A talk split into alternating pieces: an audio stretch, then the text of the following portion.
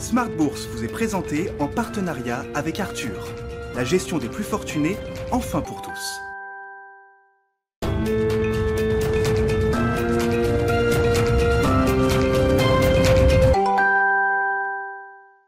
Bienvenue dans Smart Bourse, votre double dose quotidienne de marché en direct sur Bismart chaque jour à la mi-journée, 12h30, 13h et le soir la grande édition pendant une heure à partir de 18h30. Au sommaire de cette édition de la mi-journée, des marchés qui euh, attaquent la séance d'échéance trimestrielle, expiration de différents produits dérivés, contrats futurs.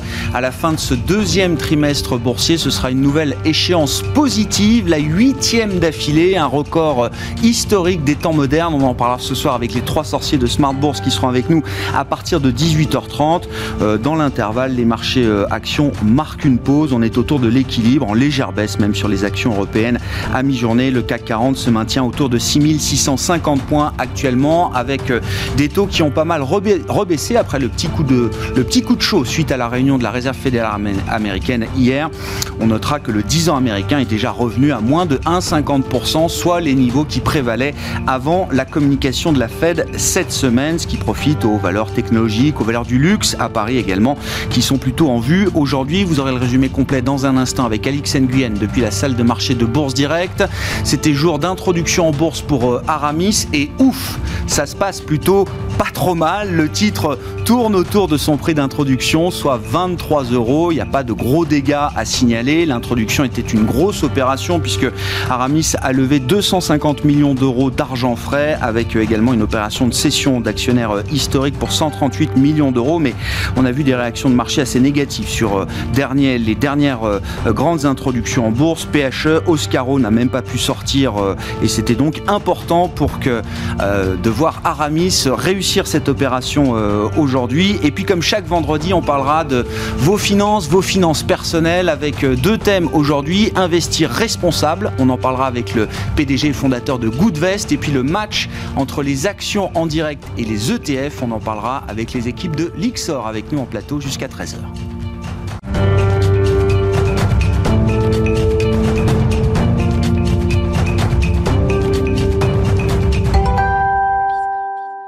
Mais d'abord, les infos clés du jour sur les marchés à mi-séance en Europe en cette journée d'échéance trimestrielle. Alix Nguyen est avec nous en fil rouge depuis la salle de marché de Bourse Directe. La bourse de Paris se stabilise à la mi-journée, stabilisée sur des pics de plus de 20 ans, un marché qui assimile l'idée d'une perspective de hausse des taux de la Fed en 2023, une annonce faite mercredi au sortir d'une réunion de deux jours. La Banque centrale n'a pas envoyé de signal clair quant à la réduction de son programme d'achat d'actifs. À noter qu'aujourd'hui, on s'attend à un regain d'activité à l'occasion de cette séance des quatre sorcières. Elle représente l'arrivée à échéance des options et contrats à terme sur actions et indices. S'agissant des statistiques, au Royaume-Uni, les ventes au détail ont reculé de 1,4% sur un mois en mai. L'assouplissement des mesures de restriction sanitaire aurait en effet encouragé les dépenses au restaurant plutôt que dans les magasins. Les magasins alimentaires, eux, ont vu chuter leurs ventes de 5,7% le mois dernier. Du côté des valeurs, à présent, Danone vend la marque nord-américaine de produits nutritionnels d'origine végétale Vega au fonds géré par WM Partners. Euh, le montant de l'opération n'a pas été précisé. Alstom remporte un contrat d'une valeur globale de 2,6 milliards d'euros avec la compagnie danoise de transport ferroviaire DSB. La première commande ferme porte sur 100 trains régionaux. ArcelorMittal a bouclé la vente d'une participation résiduelle dans Cleveland Cliff.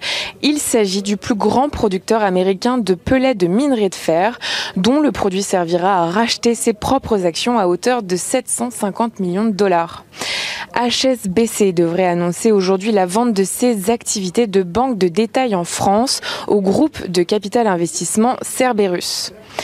UBS a placé 7,9% du capital du sidérurgiste espagnol Acerinox pour le compte d'une filiale de Nippon Steel au prix de 10,20 euros par action, soit 5,7% en dessous du cours de clôture de jeudi. Le groupe espagnol d'infrastructures Acciona vise une valorisation allant jusqu'à 9,8 milliards d'euros pour la filiale regroupant ses activités dans l'énergie, dont il prévoit de céder un quart du capital à l'occasion d'une introduction en bourse. Cette IPO s'annonce comme l'une des plus importantes de l'année en Europe. Le groupe britannique de grande distribution Tesco fait état d'un ralentissement de la croissance de ses ventes sur le trimestre euh, à fin mai à 0,5% à données comparables après une hausse de 8,8% sur les trois mois précédents. Et puis les négociations sur les actions de la société Aramis débutent aujourd'hui sous forme de promesse d'action après la fixation du prix d'introduction à 23 euros, soit euh, le bas de la fourchette initiale. Cela fait ressortir une capitalisation d'environ 1,9 milliard. Alex Nguyen qui nous accompagne en fil rouge tout au long de la semaine sur Bismart depuis la salle de marché de Bourse Direct.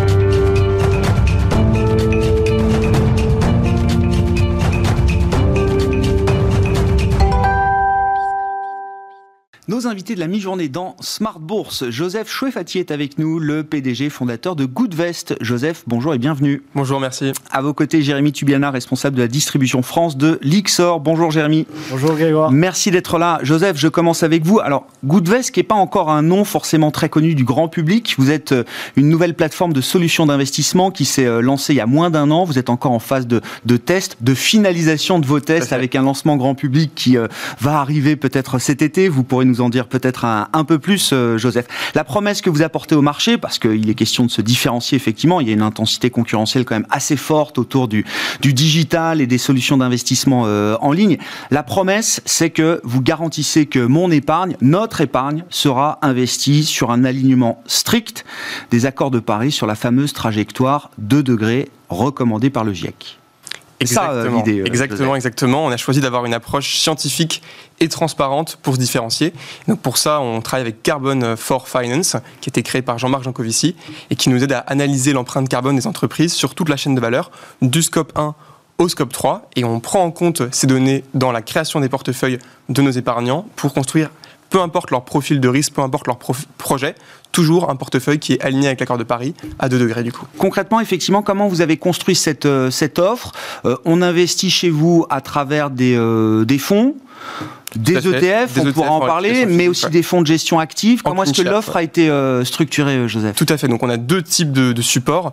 Des ETF toujours en réplication physique, dont un certain nombre de Lixor, effectivement. Euh, on a également des fonds en clean share. C'est important pour nous la transparence. Donc on souhaite C'est quoi en clean share, Joseph? Clean share, pas de rétrocession. En fait, les rétrocessions, pour l'expliquer, c'est euh, les frais qui sont versés aux distributeurs pour distribuer justement les produits de société de gestion. Et on a choisi de faire un trait dessus pour être le plus transparent possible et pour être le plus neutre possible dans le choix des fonds qu'on propose à nos clients. Et donc, chacun de ces fonds sélectionnés, avec les outils de Carbone 4, euh, sont des fonds qui sont alignés strictement sur la trajectoire de degrés. Alors, tous nos portefeuilles sont alignés avec l'accord de Paris, ouais. effectivement. Euh, ensuite, l'épargnant, en fait, lorsqu'il souhaite, souhaite s'inscrire, donc c'est total, totalement en ligne, hein, dès 500 euros, il répond à un certain nombre de questions pour qu'on comprenne son, ses projets, euh, son profil de risque, également euh, ses, euh, ses, valeurs. On prend en compte aussi des données extra-financières, s'il souhaite aller plutôt vers le thème de la santé, le thème de l'eau, le thème de l'emploi et de la solidarité, et on lui construit un portefeuille sur mesure, qui est unique dans une enveloppe qui est l'enveloppe traditionnelle de l'assurance vie, c'est ça, euh, Joseph?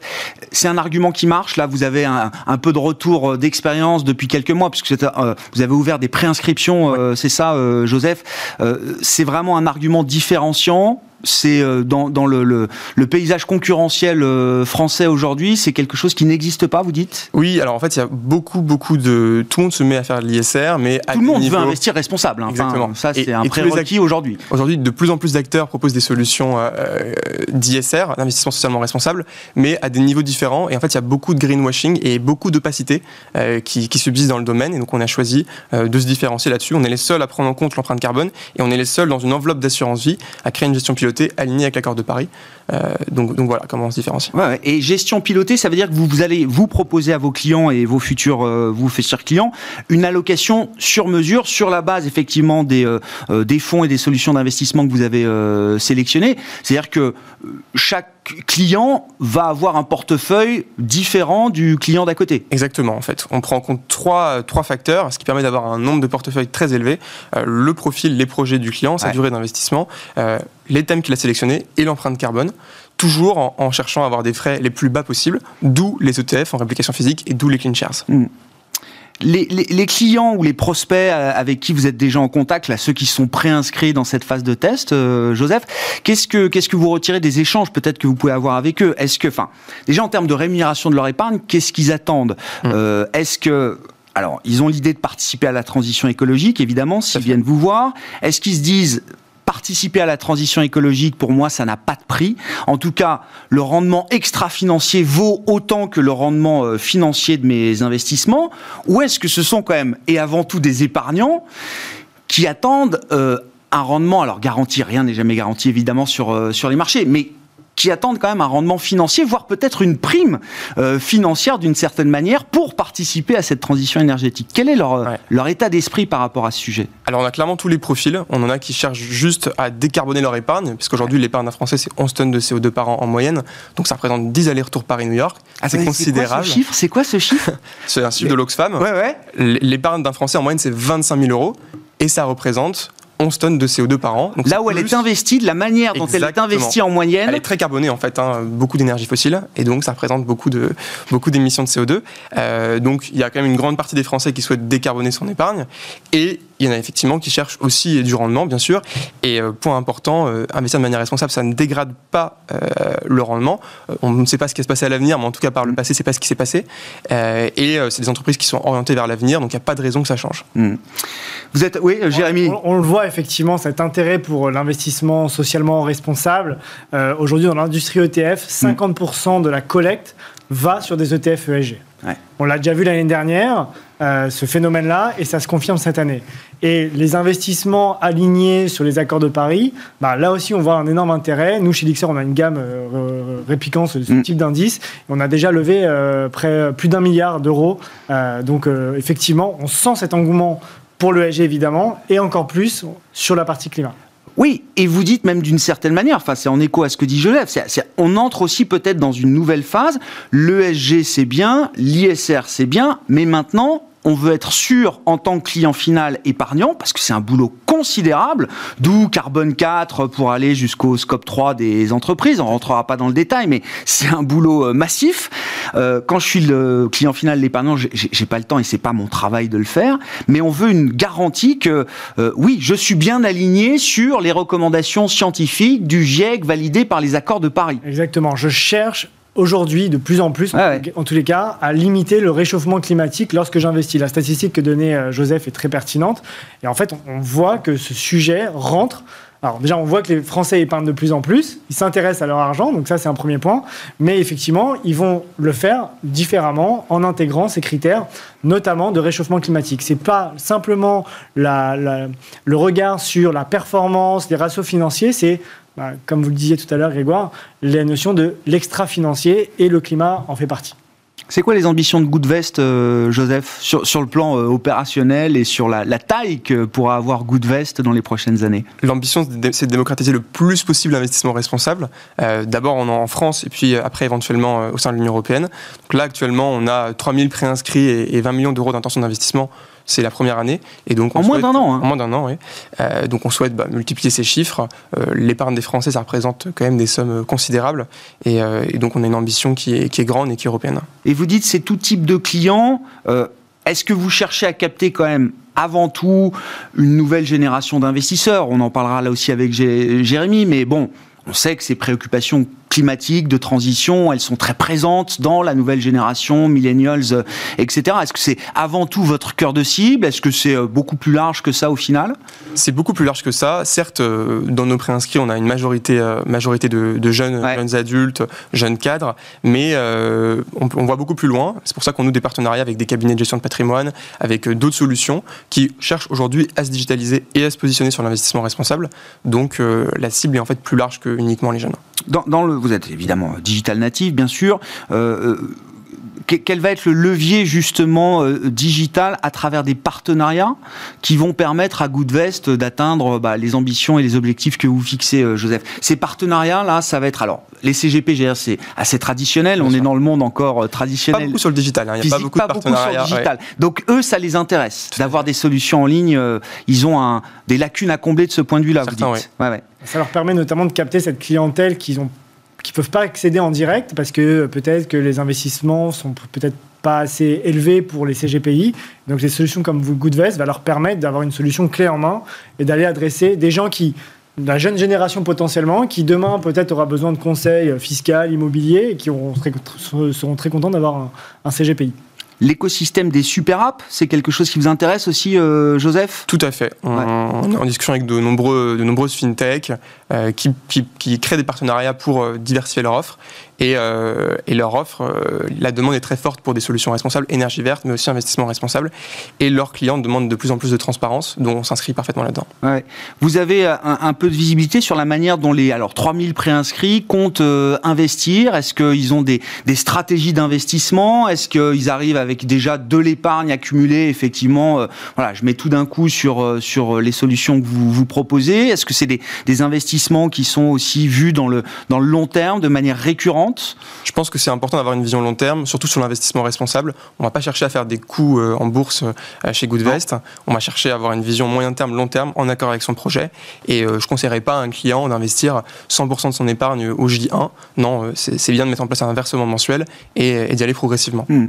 Bon, vous êtes inclus à la station F, je le disais, euh, créée en septembre 2020, donc euh, c'est c'est tout nouveau. Euh, le, calendrier pour la suite, c'est quoi, Joseph? Le calendrier pour la suite, donc là actuellement on est en version bêta, donc les préinscrits progressivement sont onboardés sur sur l'application et la sortie pour le grand public est prévue pour cet été.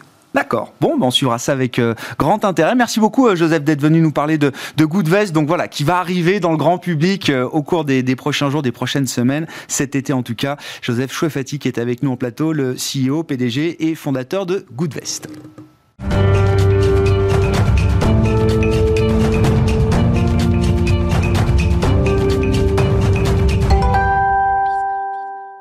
Et Jérémy Tubiana, qui est toujours euh, à nos côtés en plateau, le responsable de la distribution France de, de l'Ixor. Euh, Jérémy, alors, je, disais le match Action ETF. Bon, évidemment, c'est un match dans lequel vous avez déjà choisi votre camp, euh, Jérémy. Non, mais blague à part, et, et c'est vrai que l'AMF a conduit des études très intéressantes sur l'arrivée de ces nouveaux boursiers, de ces nouveaux investisseurs particuliers pendant la crise Covid. On en a déjà parlé régulièrement avec vous, avec d'autres d'autres intervenants. Mais un constat que j'avais pas, j'avais pas franchement vu, c'est qu'en fait, beaucoup de ces investisseurs, à travers les enveloppes PEA et bien sûr compte titre, continue d'investir de manière très traditionnelle d'une certaine manière en achetant euh, titre par titre des actions euh, en direct. Alors effectivement, il y a ce phénomène historique. Hein. Euh, je rappelle, les ETF arrivent sur le marché français pour les épargnants depuis maintenant, ils existent depuis 20 ans, mais on voit une, une génération de nouveaux investisseurs qui vont utiliser de plus en plus d'ETF, mais c'est vrai que l'essentiel du marché, historiquement, utilise des actions ça leur parle, c'est des actions dans lesquelles ils ont travaillé, c'est des actions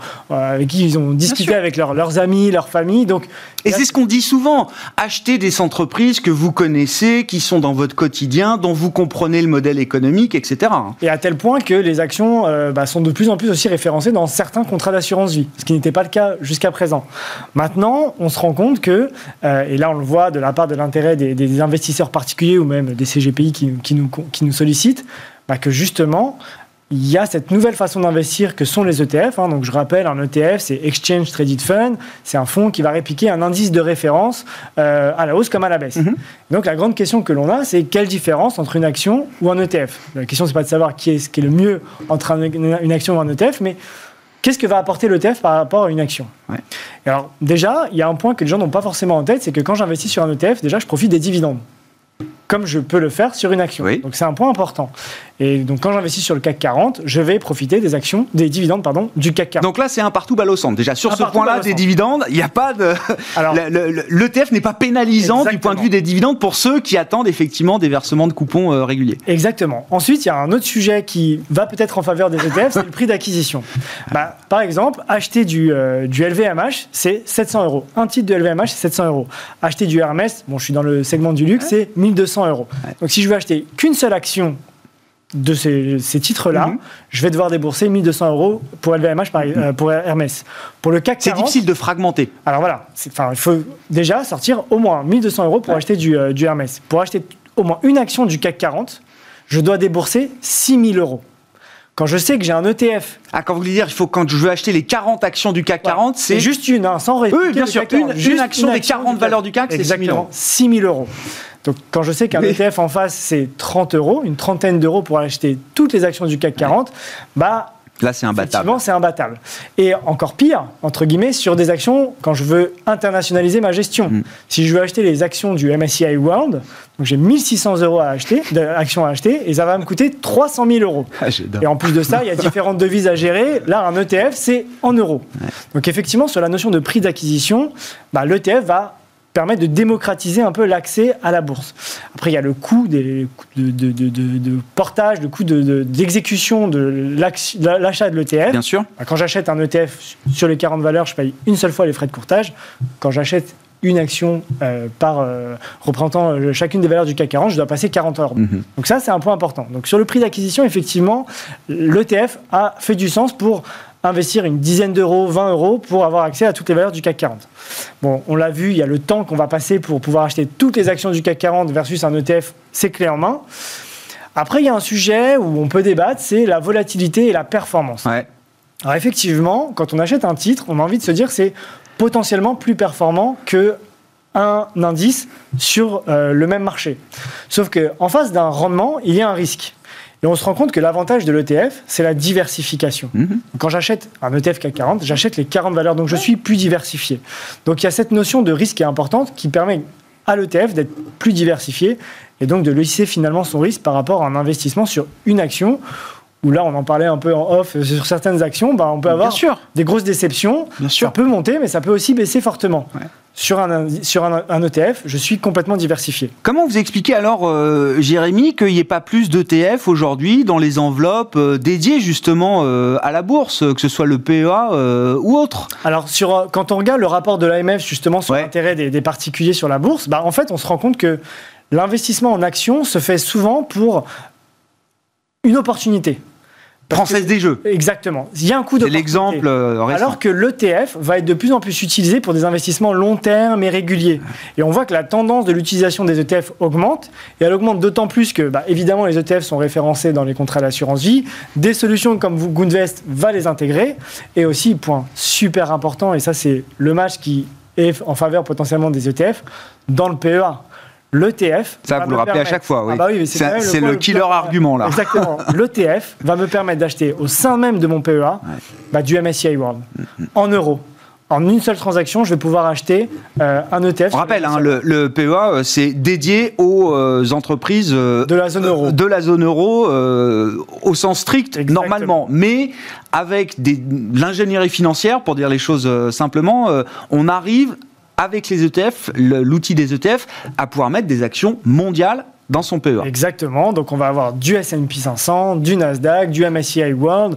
On va avoir même des investissements responsables. On a des ETF alignés aux accords de Paris sur la zone euro. Donc on peut vraiment tout faire avec des ETF. Ce qui est, ce qui est intéressant, c'est qu'effectivement, il y a plusieurs manières d'utiliser ces ETF. C'était un, un, outil très institutionnel il y a encore euh, quelques années. Et même quand on en parlait chez les institutionnels, c'était souvent des, des outils un peu tactiques, d'exposition très rapide, voire de couverture aussi dans les, les portefeuilles.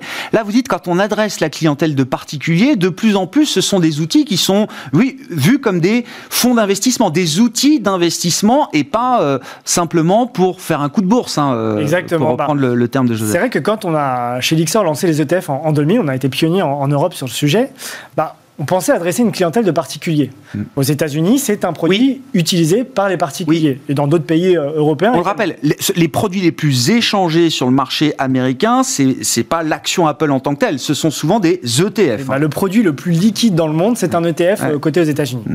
Donc effectivement, la target principale, la cible principale au départ en Europe, c'était les clients particuliers. Mais c'est vrai qu'on n'a pas réussi à adresser euh, cette clientèle-là pas parce que les ETF ne répondaient pas à un besoin, et encore que bah, les taux à l'époque, euh, les fonds euros, les livrets A, étaient assez rémunérateurs, donc on ne se posait pas forcément la question d'investir en bourse. On achetait potentiellement quand même des actions parce que ça nous parlait, on achetait nos fleurons, les sociétés dans lesquelles on travaillait. À mesure qu'effectivement bah, les taux baissent, euh, et le besoin de recherche d'épargne est important, donc des, diversifications de l'épargne, donc potentiellement l'investissement financier, bah, on commence à chercher des autres nouvelles sources d'investissement et l'ETF, bah justement, match parfaitement. C'est simple, c'est transparent, c'est liquide, c'est pas cher. Hein, les frais de mmh. gestion d'un ETF sont assez réduits. Et ça me permet, de, bah, en une seule transaction, d'investir des petits montants régulièrement aussi, quelles que soient les enveloppes, et donc ça répond à, clairement à ce besoin-là. Qu'est-ce qui vous intéresse dans les ETF, Joseph? Pourquoi vous avez intégré justement là dans votre gamme de solutions des, des ETF Et on le dit en toute transparence, Lixor fait partie de vos, vos, vos partenaires. Mais qu'est-ce qui vous intéresse dans les ETF, Joseph? Alors, Plusieurs choses, comme, comme l'a dit Jérémy. La transparence, c'est un point super important. On sait en direct, on a la pondération des, des fonds en direct. Nous, il y a deux types d'ETF, hein, les ETF en réplication physique et les ETF en réplication synthétique. Oui. Nous, chez Goodvest, on choisit uniquement des ETF en réplication physique. Pourquoi? Pourquoi? Parce qu'ils vont répliquer exactement l'indice en termes de composition. Donc, si un indice, par exemple, va exclure les énergies fossiles, l'ETF en réplication physique va aussi exclure les énergies fossiles. Donc, c'est ce type d'ETF qu'on privilégie chez Goodvest. Et euh, en termes de, rapport qualité-prix, c'est imbattable, effectivement, par rapport à, des fonds en, gestion active. Ah ouais cette différence, réplication physique, réplication synthétique, euh, c'est quoi le point pour vous chez un émetteur euh, bah, justement de Le point euh, important, alors effectivement, dans, les supports ESG, on va privilégier la réplication en direct pour les, pour les, les, points qu'a abordé Joseph. La réplication indirecte, on va surtout l'utiliser pour la principale innovation qu'on a, qu'on a évoquée, le PEA en fait. C'est ça. C'est ça. Donc un ETF, ça reste un fonds. Hein. C'est mm. un fonds qui va investir à son actif sur des actions de la zone euro et par un échange de performance va obtenir la performance de, de l'indice euh, S&P 500 par exemple. Donc il n'y a pas là aussi de match entre l'un ou l'autre. Ça dépend euh, ce que l'on souhaite faire. Euh, et donc les deux solutions de, de, de, de gestion, de mm-hmm. réplication peuvent être pertinentes. Tout dépend de l'objectif qu'on suit. Exactement. Donc sur un ETF PEA euh, S&P 500, on sera très content d'avoir un ETF en réplication indirecte. Sur un ETF plutôt ESG, on sera très content d'avoir un ETF en réplication directe. Qu'est-ce qui fait la différence entre les émetteurs d'ETF, euh, Joseph? Pourquoi vous avez alors euh, l'Ixor et d'autres Pourquoi vous les avez sélectionnés Pourquoi vous n'avez pas sélectionné d'autres? C'est quoi le, critère qui vous a fait choisir vos partenaires? Je pense que l'Ixor s'engage beaucoup sur les questions ESG. C'était un, un, des premiers à lancer des, ETF alignés avec l'accord de Paris. Vous dites déjà, il y a la gamme. Il y a la, ça. Déjà, il y a la gamme. c'est aussi, un, aussi une société gestion qui est française. Euh, et ça, c'est un point important pour nous. On a de la proximité qu'on n'a pas nécessairement avec d'autres acteurs euh, non français. Hmm. Merci beaucoup, messieurs. Merci, d'avoir été euh, avec nous en plateau pour cette demi-heure du euh, vendredi à la mi-journée euh, sur Bismart dans Smart Bourse pour parler de vos finances personnelles, des outils et des solutions d'investissement qui sont à, votre disposition. Bonne chance pour le lancement de Goodvest dans le grand public. Joseph Chefati qui était avec nous, je le rappelle, PDG fondateur de Goodvest et Jérémy Tubiana qu'on retrouve régulièrement à nos côtés, le responsable de la distribution France de l'Ixor. Ainsi se termine cette édition de la mi-journée de Smart Bourse. On se retrouve nous ce soir en direct à 18h30 après l'échéance trimestrielle sur les marchés sur Bismart.